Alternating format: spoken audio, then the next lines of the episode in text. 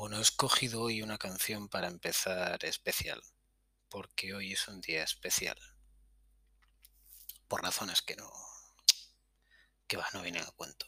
Pero mira, si me permitís, ¿eh? Mira, tengo aquí chupito cortado, que es un café con leche, básicamente.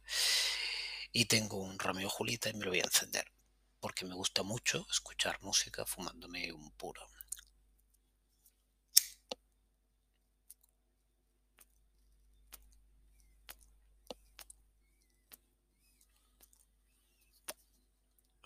Y os voy a contar, os voy a contar una historia. Bueno, os voy a contar dos historias.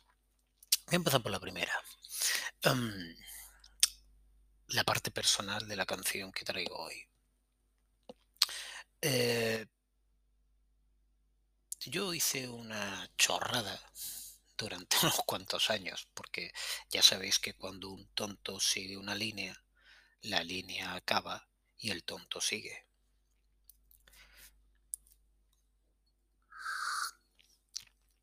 Entonces yo seguí. Y se llamaba La Gramola. Y lo que hacía básicamente era compartir entre mis amigos eh, canciones. Y hacía comentarios. No tan largos como este, hacía una frase.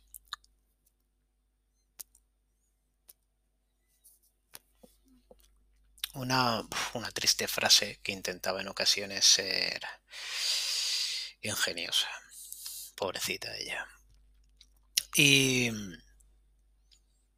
en todos los años que lo hice, que fueron bastantes, la verdad, fueron bastantes, no fueron dos, ni cinco, ni ocho, ¿eh? fueron bastantes. ¿eh?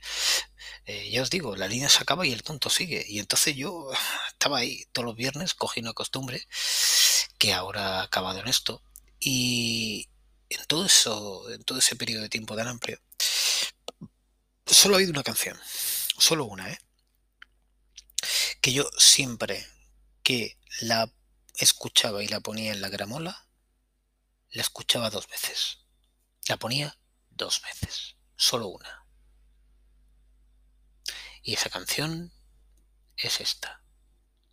No es de los Rolling Stones, no es de los Nacha Pop, no es de Joaquín Sabina, no es de los Beatles, no es de los Queen, no es de los, no sé, qué, qué grupos súper, ultra, mega famosos y sobre todo si estás en España, si puedes pensar, si ves un poco el tipo de música que escucho. No es una canción de Lou Reed la que pongo dos veces, no es una canción de la Velvet Underground, no es una canción de la Creedence Clearwater Revival, no es una canción de, que, que no sé, qué podría decir todos los grupos, ¿no? Desde los Pink Floyd hasta los Deep Purple, pasando por los White Snake o Pantera o... Mm. Es una canción de los Kings. Y yo creo que hay muy poco que hablar de los Kings. Creo que todo el mundo conoce suficientemente a los Kings. Pero como siempre estoy pensando que puede ser que haya una persona que no sea muy aficionado a la música y se encuentre con esto un día, mm, todavía está caliente el cortado. Os diré que los Kings fueron un grupo inglés. Em, casi, casi que la década de los 60 viene copada por, bueno, entre Beatles y Rolling Stones, eh, copa mucho. Y mucha gente los considera el tercer grupo inglés, ¿no? Eh, con los hermanos Davis, dos hermanos, ¿vale? Uno es compositor, canta, el otro es guitarrista. Y, y tienen un grupo que tiene una evolución muy, muy, muy, muy, muy interesante.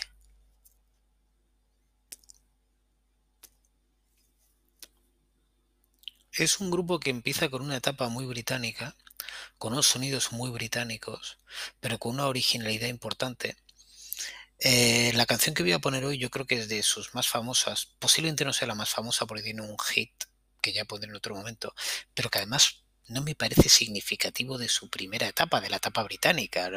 Yo si tuviera que definir el sonido de los Kings para alguien que no los conoce y tuviera que ponerle una canción que les identificara cómo encontrar a los Kings, le pondría la que vamos a escuchar hoy en vez de la otra. Eh, pero la otra es más famosa por un tema que ya hablaremos el día que ponga esa canción, que estoy convencido de que la voy a, la voy a pinchar porque, porque me encanta y porque es muy buena. Pero esta canción es especial, la que traemos hoy es especial. Es especial porque tiene ese punto, para mí tiene ese punto en el cual la ingenuidad de la melodía roza entre la genialidad, roza entre lo, lo excelente y lo ingenuo. Está en un punto justo, está en ese filo de la navaja en el cual raya lo ingenuo, pero raya lo excelente. Y, es muy complicado que esta canción te la pongas 5, 6, 7 veces y después ya te olvides de ella. Porque tiene un tratamiento melódico acojonante. Acojonante.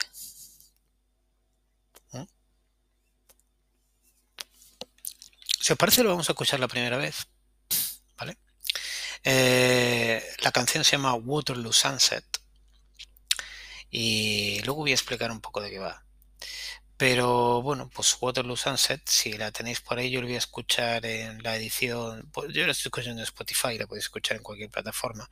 La versión que yo tengo dura 3 minutos 14 y, y es del álbum Something Else by the Kings. Y bueno, pues yo mmm, creo que vamos a hablar de uno de los hitos de la música pop del siglo XX. Ahora vamos a... No sé si la conocéis, espero que sí, pero si no la conocéis, va, esto es la oportunidad de escuchar un hito. Un hito. Así que va a buscarla, paramos el podcast aquí, ya. ¿Vale? ¿La tenéis? Bueno. Pues vamos a hacer un 3, 2, 1 play, como siempre, y la vamos a escuchar juntos la primera vez, porque por favor, escucharla. Fijaos que no he mencionado en absoluto nada acerca de la letra. Ni siquiera, perdón, de la leyenda que hay respecto a cómo se escribe. Lo que me estoy fundamentando es sencillamente en la melodía. Para mí la parte más importante de esta canción es la melodía y el punto que he comentado antes. Ese punto intermedio entre la inocencia y la excelencia que consiguen no solo por las notas que conllevan, sino por cómo está tocada, ¿vale? Como Dave Davis toca esta canción. Eh, eran dos hermanos, he dicho antes, Ray y, Dave, ¿no? Y Dave Davis era el guitarrista. Y por cómo la toca. Vamos a escucharla. Si la tenéis, vamos a hacer un 3, 2, 1 play y, la ponemos. Yo corto el micro y así no hay retroalimentación. ¿Estáis ahí? Pues venga. Todo, por favor, volumen, volumen al máximo. Disfrutad. 3, 2, 1,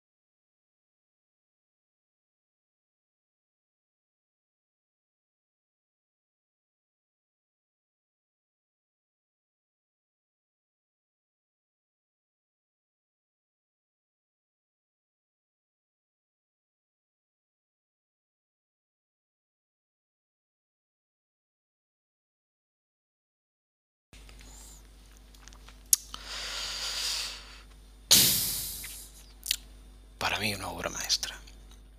Una, una puta obra maestra. Em, los Kings son un grupo. Hay un, hay un libro en español, cojonudo, escrito sobre ellos que me leí. Eh, un libro que yo creo que aunque esté escrito en español, eh, puede competir con cualquier libro inglés. Tampoco me leo libros ingleses para, para comparar, pero, pero te habla muy bien de cómo nacen los Kings, dónde nacen los Kings, la familia Davis. Y em, los Kings aportan una visión de clase obrera londinense costumbrista que no aportan otros grupos. vamos a ver si me sé explicar hasta lo que yo veo de sus letras.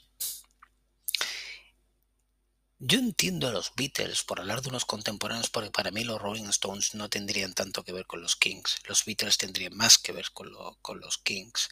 Tienen más que ver con una cosa que ahora a lo mejor me estoy yo liando demasiado, pero porque lo voy a dejar así, cae, como aquel que no quiere, ¿no? Y tal, y luego otro día si queréis hablamos de ello, ¿no? Una cosa que se llama Skiffle, y que otro día si eso, pues ya, bueno, comentamos un poco más, si os apetece. Y, mm, y que acaba en el Mersey y que, y que mm, acaba con un, eh, habla de un tipo de sonido, que luego cambia lo que sería la musicalidad para los jóvenes, porque les actualiza, les renueva los sonidos a los que están acostumbrados y a partir de ahí pues genera nuevas cosas. Y, y luego viene pues eso, ese, ese Mersey y yo creo que los Beatles son más pop en este aspecto en el sentido de que prestan más atención, sobre todo aquí hay una figura que mm, cuando pongamos una canción de los Beatles ya lo mencionaré, pero que tiene mucho más cuidado en cómo suenan las canciones de los Beatles. Mientras que los Kings em, se dejan mucho influenciar por la forma de escribir de Ray Davis. Mucho. Ray Davis es la espina vertebral, aunque son bífidos, porque Dave Davis en el sonido tiene mucho que ver, ¿vale? Pero Ray Davis es, yo diría, si tengo que escoger, es el alma de los Kings por las letras. Y son unas letras muy costumbristas. Y por costumbristas quiero decir que describen muy bien la actualidad de la cotidianeidad de donde ellos vivían. De el obrero que va al trabajo, de la pareja que se encuentra en la estación del metro, del rico adinerado que va eh, pues subvencionando a jóvenes artistas porque es homosexual y lo que pretende al final es cazarlos, porque empiezan a hacer retratos, ¿eh? retratos a la, no sé, al óleo, al fresco, no sé qué decir, retratos de la sociedad londinense que ven, que viven, ¿no? Y, esto lo plasman muy bien en sus fotografías, que son, en este caso, canciones, ¿no? Ellos, su cámara fotográfica es una guitarra y, y un lápiz, y entonces hacen, hacen unas fotografías muy guapas. Y esta en particular, pues cuenta la leyenda que estaba recuperándose de, una, de un, problema que tuvo, un accidente, Ray Davis, y veía desde la ventana del hospital donde se encontraba pues el puente de Waterloo y eh, desarrolló una fantasía acerca de una pareja que tenía como punto de encuentro el puente de Waterloo para más adelante coger el metro y tal y cómo se perdían y habla de, de a mí me transmite, no digo de lo que habla, ahora, ahora voy a hablar de lo que me transmite, me transmite esa, esa universalidad, porque es una escena transportable a muchísimas ciudades del mundo, incluso aunque no tengan metro, el caso es encontrar si vas a algún sitio y, esa expansión que hace, que es una cosa que luego me gusta mucho como el cine la, ha desarrollado, de alguien que se junta en un momento determinado, se pierde entre la multitud y entonces igual que una gota de tinta que pones en un vaso de agua, se expande y ya dejan de ser dos para formar parte de la unidad de la colonia, ¿no? Este, este, esta expansión, este movimiento de expansión. Para mí esta canción me transmite esto y me gusta mucho cómo lo transmite. Y luego me gusta mucho, claro, a mí la guitarra de Dave Davis me, me gusta mucho, me gusta toda la puta vida, me gusta esta guitarra. Y, y, la melodía me parece lo que comentaba antes, no me voy a repetir, ¿vale? Ahora estoy hablando de la letra. La melodía me parece acojonante. Eh, bueno, pues la vamos a escuchar otra vez. Venga, la vamos a escuchar otra vez. No sé qué coño voy a decir porque en las segundas veces, ahora me estoy, ya que llevo unos cuantos capítulos, me di cuenta que me siento un poco ridículo cuando hablo de lo, de lo que me gusta de las canciones, pero... Eh, pero creo que lo voy a hacer. creo que lo voy a hacer. Entonces, si la tenéis delante, si podéis ponerla desde el principio, por favor, vamos a escuchar el Waterloo Sunset de, de, Kings. ¿eh? Kings no lo he traducido, no sé si lo sabéis muy bien, pero bueno, es una palabra a lo mejor en castellano suena lo de kinky, ¿no? Kinky es este que va así como de hippie, raro, que hace malabares y hostias y va con los flecos y fuma petardos, ¿no? El kinky. O que toca la pandereta y vende pulseras de cuero. Bueno, pues eh, el raro, ¿no? Uh, Kings venían a significar eso, ¿no? Los raros, más o menos. Yo puedo traducir. Tampoco yo traduzco muy bien, ¿vale? Y en esta primera aproximación a los Kings, nos quedamos aquí. Es un grupo bastante de culto, ¿eh? Digo bastante de culto porque yo cuando hablo por ahí de los Kings, una de dos. O me encuentro que no los ha escuchado en la puta vida. Es más, que no sabe quiénes son. Eso me pasa a menudo. Luego está el que sabe quiénes son, pero tampoco ha escuchado demasiado de ellos, porque aquí estamos en la etapa británica. Eh, no penséis que lo que estáis escuchando ahora son los Kings. Eso es una parte de los Kings. Los Kings tienen una etapa americana de verdad, súper interesante, súper interesante. Y, si tú la escuchas, si no los conoces, si tú la escuchas y pones las dos, la una al lado de la otra, son, se parecen como un huevo a una puta castaña. O sea, no, esa es la hostia. Me gustan mucho los grupos que son capaces de esa, esa reconversión, ¿no? Y, eh, de hecho, todos los grupos grandes creo que se ponen límites, salen de su sonido habitual y se arriesgan, ¿eh? Lo hicieron los Stones, lo hicieron los Beatles, lo hicieron los Kings, lo hacen los grupos, los grupos que en una trayectoria larga no puedes mantenerte siempre igual, tienes que arriesgar, ¿eh? Y luego igual la cagas, ¿vale? Y si la cagas, pues ya está. Te podrán culpar de cagarla, no de cobarde, que es lo último que un artista debe de ser. Bueno, pues si la tenéis delante la vamos a escuchar otra vez. 3 minutos 14 segundos de gozo y yo voy a bajar el volumen a la mitad y igual la piso un poquito entonces Waterloo Sunset hacemos un 3, 2, 1 play si os parece ¿sí? ¿estáis? pues venga hacemos un 3, 2, 1 play me encanta cómo empieza, ¿eh? Me encanta cómo empieza. Esta baja, esta escala en el bajo, esta escala descendente en el bajo, es cojonante. Y luego ya empieza Dave con el tema principal, el main title, ¿eh? el leitmotiv de esta canción. Y ahí tenemos, ¡hala! Ya está cantando Rey.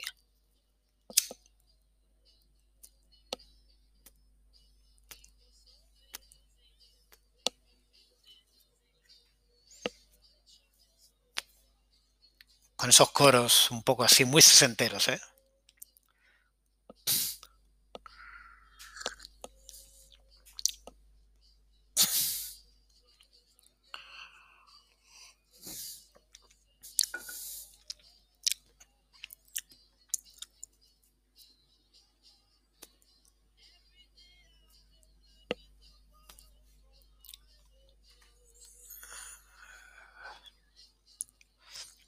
Me encanta eso que está sonando por detrás.